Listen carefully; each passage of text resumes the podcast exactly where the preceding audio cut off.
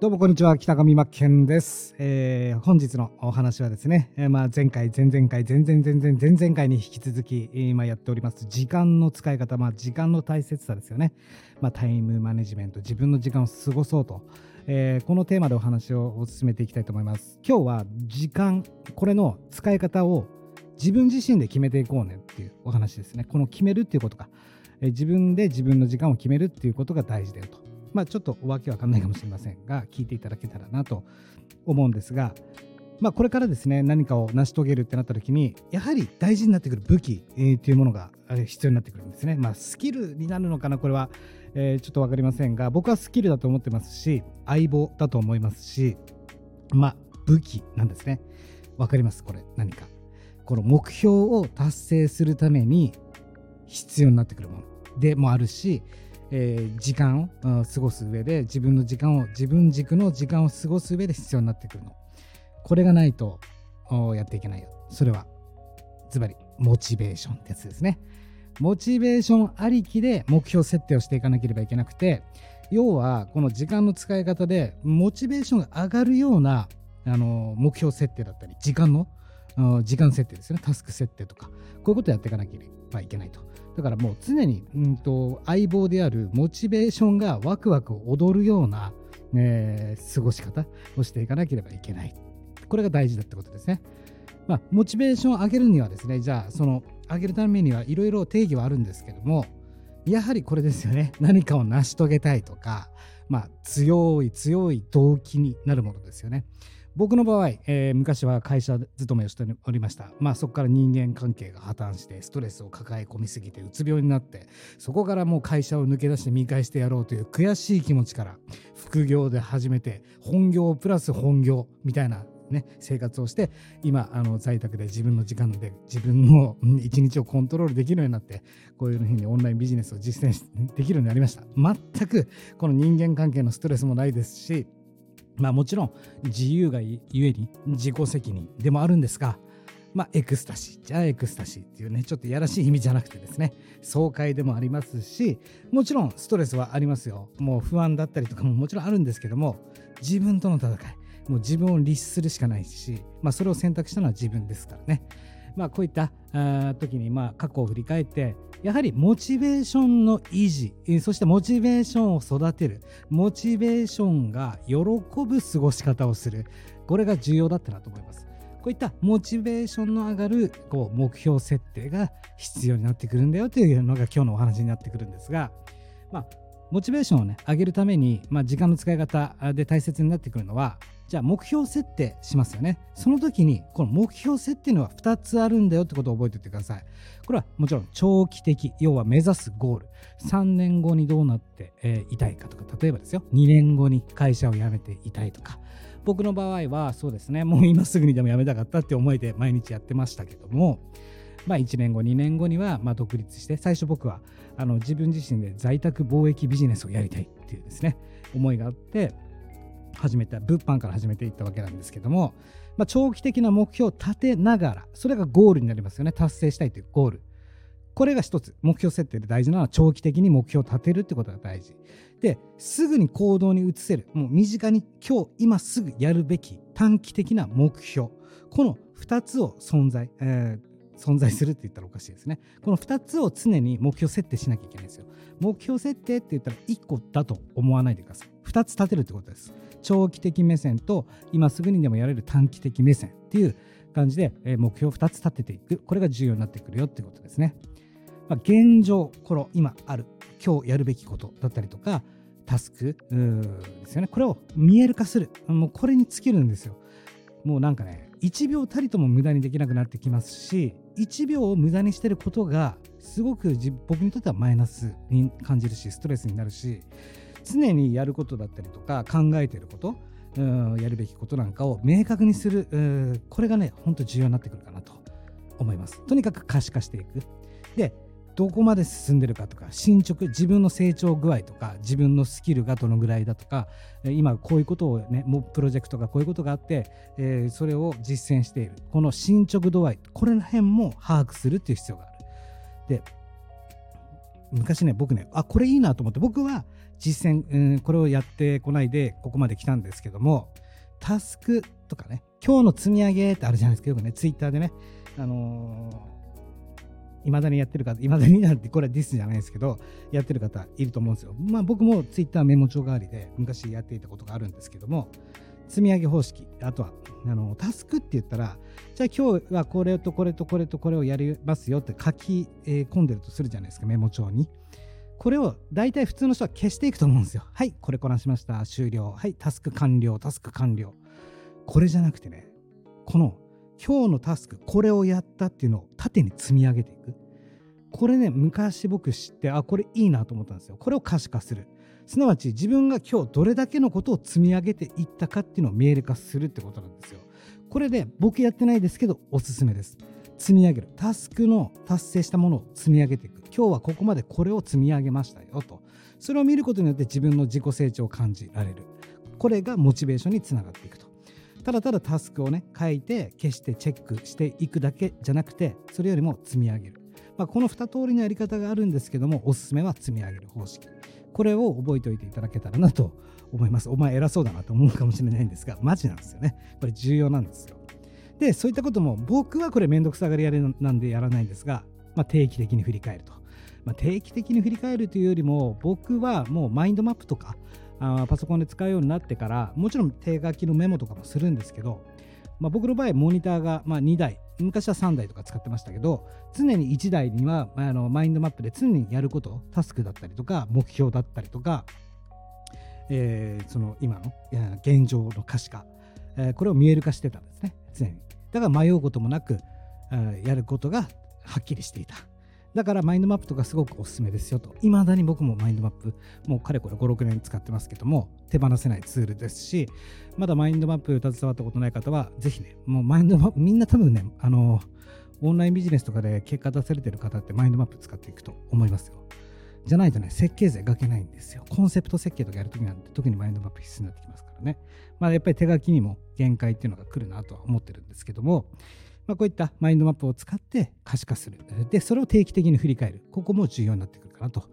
思います。で、これ覚えておいてほしいのが、モチベーションのこの発動、発動するにも自発的っていうのと外部から影響を受けるっていう2種類あるっていうのがあ覚えておいてほしいんですけどもじゃあ、まあ、自発的な動機づけ発動するのっていうのは、まあ、自分を、まあ、自分で目標を定めてそのタスクをこなす、まあ、至って普通ですよね。自分で目標を定めてタスクをこなす。要はこの内,、あの、内的っていうのかな、自分自身で動機づけする。えー、これがもう、え一つ。で、もう一個は外発的動機づけって言って、例えば周りからの評価だったりとか、会社勤めの人で言うと上司から褒められるっていうんですね。褒められるからやるとかね、周りから評価されたからやるっていう、この2種類。これによってモチベーション、やっぱり人から褒められたりとかね、あなたね、こういうところいい、すごくいいいいじゃない、よく今月頑張ったねって言われたら、モチベーション上がるじゃないですか。このもう開発的っていうモチベーションと、自分自身で、よっしゃ、3年後には絶対会社辞めてやるぜとかっていう、よし、頑張る、稼ごうぜとかって思う自分自身の自発的な動機づけっていうか、この2種類があるってことです。じゃあ、どっちが幸せかっていうと、まあ、こっち、えー、自発的の方が幸せですね。なんでかというと、これですよ。自分で自分の決めた目標を自分自身でそれを選択している。これが大事だってことなんですね。ここに幸福感を感じると。周りから褒められたからやる。じゃあ今度逆を取れば褒められなかったらやらないのかっていう マイナス部分が働いてくるわけですよ。この2つを比較した時にどっちの方が幸せかってなったらやっぱり自分自身で選択していると。え、これが大事だよってことですね。でやっぱり自分で目標を設定するってことは大事なんですけども本当に達成したい目標を自分で設定する。これが重要だよってことですね。なんでかというと、これは挫折しにくいから。本当に達成したい目標、これを自分で設定する。上司から言われたから、まあ、目標を設定する。周りから褒められたから、じゃあ、よっしゃ、一丁頑張ってみようかなで設定する。だと、やっぱり、なんだろう、甘えが出てくるってわけですよ。まあ、いっか、みたいな。やらなくても、みたいな。ね。うん、どうせまた周りの人褒めてくれるだろうしね。えー、うん、やったらどうせまた、えー、ヒューヒューヒューみたいな言ってくるんでしょみたいな。じゃなくて、挫折し挫折しにくい方っていうのは本当に達成したい自分で立てた目標。これですよってことですね。ちょっと 言葉のキーワードの喋り方がちょっと順番がね、バラバラで伝わりづらいかなと思うんですけども。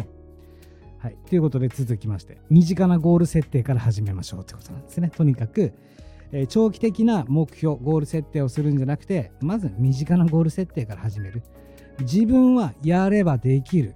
これを実感し続けるってことですよ。僕は常に未だに今でもそうですよ。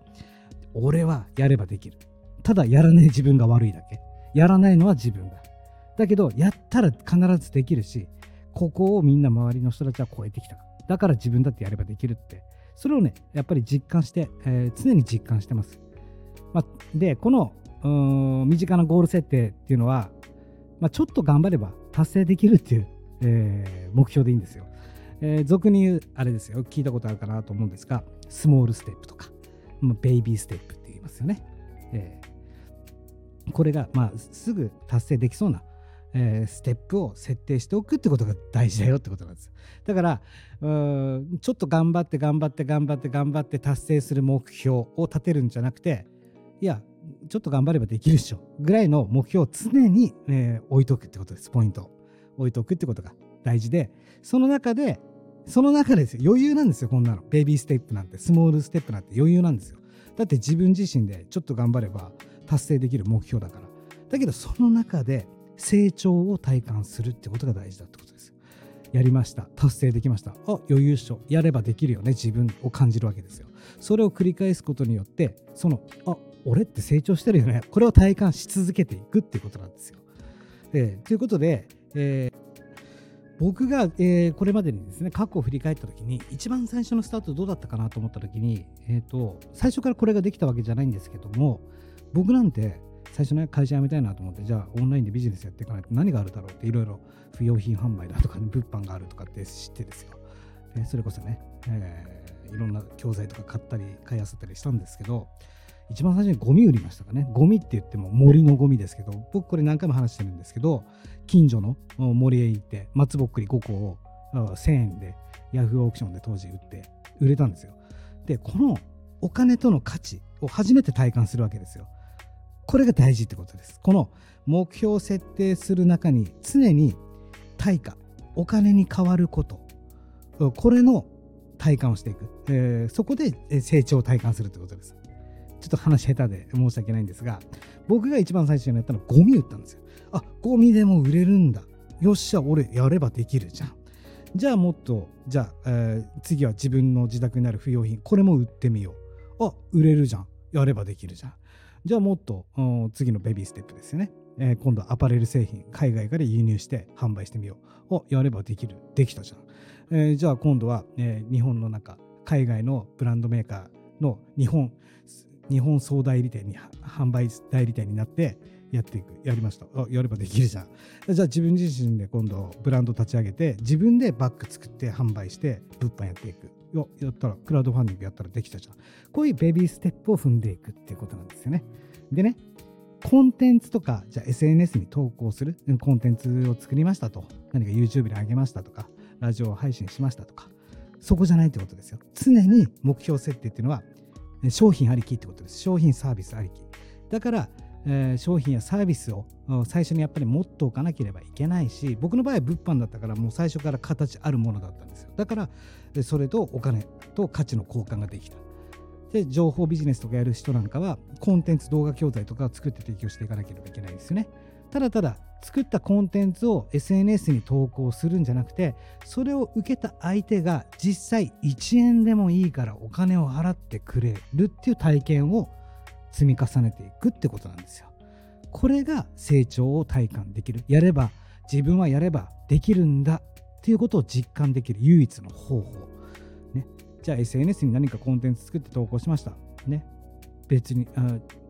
なんだ人のこと喜ばせて終わりじゃないですか。ましてやね、YouTube に投稿したりとかして、ああ、なるほど、こういう解決、あこういうやり方、こういうことをやればいいんだな、分かりました。はい、ありがとうございます。ブログ記事読みました。あなるほど、ふむふむ、こういうノウハウなんだね。はい、ありがとう、さよなら、バイバイじゃないですか。解決、解決されて終わりみたいな。じゃなくて、あ解決されました。あお金払ってでも買いたい、このコンテンツ。っていうね、お金との